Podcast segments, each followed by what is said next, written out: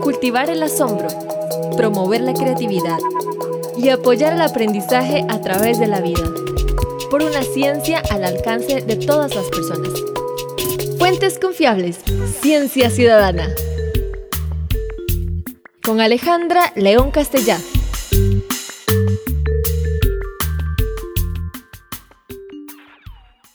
Hola, yo soy Alejandra León Castellá, dirijo la Fundación Cientec y empezamos esta serie de podcasts por nuestro interés en compartir la pasión por la ciencia. Me acompaña Gloriana Rodríguez de Radio U Hola Alejandra y hola a todas las personas que nos escuchan. Y para Radio U es un honor tener a Cientec representando, siendo la voz cantante de este espacio de ciencia y tecnología que en nuestros tiempos es muy abundante, pero que la información que encontramos a veces una se pregunta si es confiable, si es veraz lo que está leyendo, lo que está escuchando. Y la verdad es que tenemos pocas herramientas para saber eh, si es en realidad cierto. Entonces, bueno, es, es un interés muy grande para llevarle a la gente una información de calidad y en la que puedan confiar.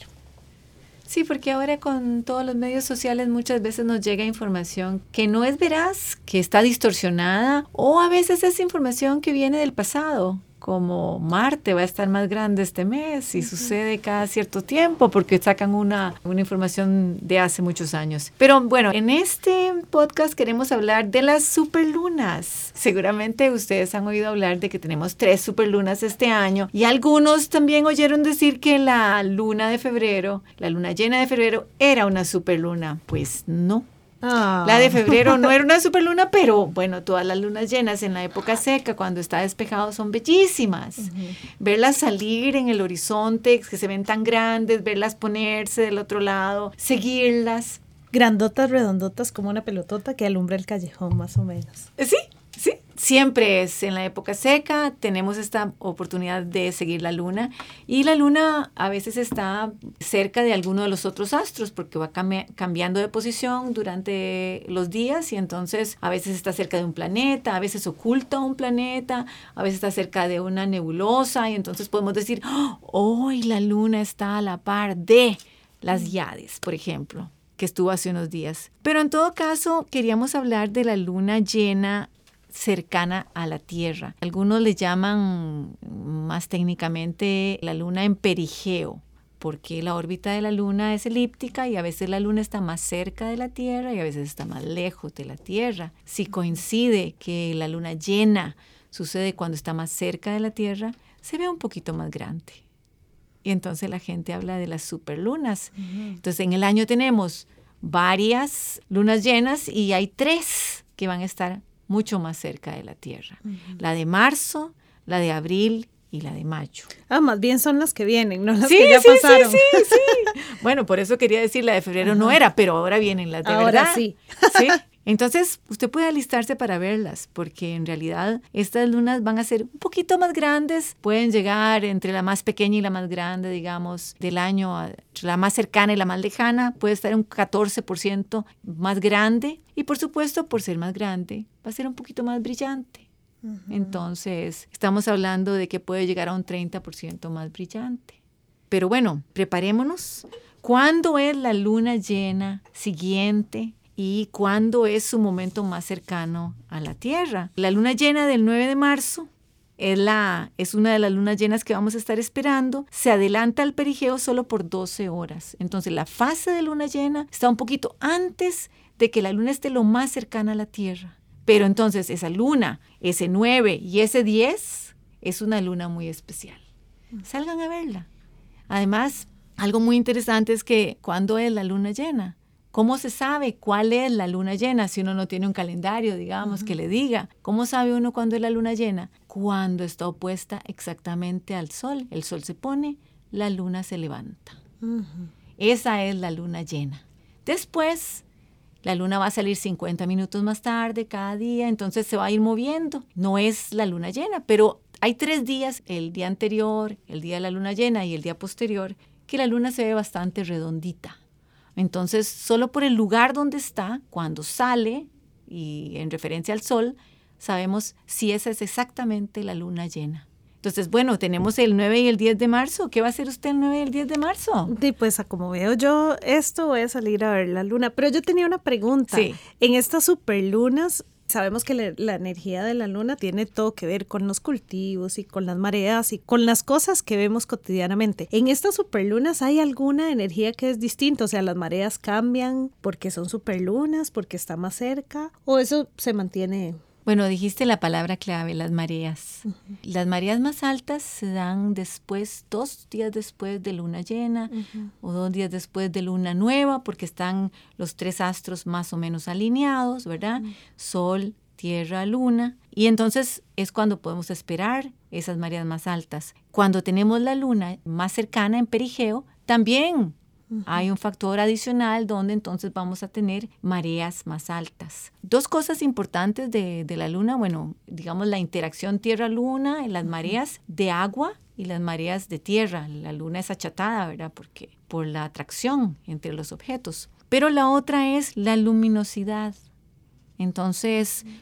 cuando tenemos luna llena, tenemos más luminosidad. Y no sé si ustedes se han dado cuenta que hasta tenemos sombra. ¿Verdad? La canción de, de la sombra de, de la luna eh, es totalmente cierta. Tenemos sombra, podemos, podemos ver en la noche, podemos caminar. Y eso hace también que el comportamiento de los animales sea un poco diferente. Las tortugas, por ejemplo, nunca desoban con una luna grande. Claro. Desoban en cuartos. ¿verdad? Cuarto menguante, no, quis, no, quise decir, no quise decir cuartos de casa, sino no, en cuarto menguante, en cuarto que, porque porque así tienen un poquito de luz, pero no, tienen, no están totalmente uh -huh. iluminadas. Tienen privacidad porque si no les van a robar sus huevos, o sea, los depredadores. Sí. Entonces, este, tiene, -huh. ¿verdad? Siempre la lucha con la sobrevivencia uh -huh. y la sobrevivencia de las especies, ¿verdad? Y, y la progenie, todo eso es muy importante. Pero entonces, cuando tenemos luna llena, hay un comportamiento también diferente de, de, los animales. Alguna gente dice que en luna llena ha visto crecer hojas, uh -huh. las ve crecer en el sentido de que crecen mucho. Hay toda una práctica alrededor de podar, sembrar, uh -huh. abonar, etcétera, inclusive el manejo de animales alrededor de los ciclos de la luna. Sin embargo, no hay estudios científicos que confirmen eso, sin embargo, la práctica es muy generalizada. Entonces, sabemos que la gente va a salir a podar en cierta época, va a salir a sembrar en otra época y la, y la gente enamorada de la luna va a salir a verla esos días. Voy a, a, comentar la siguiente porque tenemos una segunda luna llena en abril y esa segunda luna llena, esa sí es la super, super luna, digamos, la más cercana del año. Esa viene con bombos y platillos y además está metida en la Semana Santa. Oh, wow. Ustedes se acordarán que en la Semana Santa eh, generalmente tenemos una luna llena, uh -huh. porque la receta para saber cuándo es Semana Santa o para proyectar la Semana Santa es después del equinoccio de marzo, la primera luna llena, y después de la primera luna llena, el primer domingo. El domingo de resurrección es ese. Y entonces, por eso es que siempre tenemos una luna llena en Semana Santa. Y esta de abril de este año es la luna llena más cercana, la luna llena en perigeo más cercana, que va a llegar a 356.908 kilómetros de distancia de la Tierra. Es la mínima distancia del año entre Tierra y Luna. Y después de esta luna llena tenemos la luna llena de mayo, que es la tercera, creo, en distancia, que va a estar apenas un poquito más lejos, 359.655, y sucede un día y seis horas después del perigeo. Entonces tenemos todas estas oportunidades de salir a ver la luna. Importante en eso, bueno, todos los que quieran el baño de luna y, salir a fotografiar la naturaleza. Ese es un día maravilloso para fotografiar la naturaleza. Fotografías de la luna y la figura dentro de la luna, el conejo, que, del cual podremos hablar en otra ocasión, el conejo que saltó a la luna, que tienen los mayas y que también tienen los chinos en su mitología también lo pueden observar esa noche.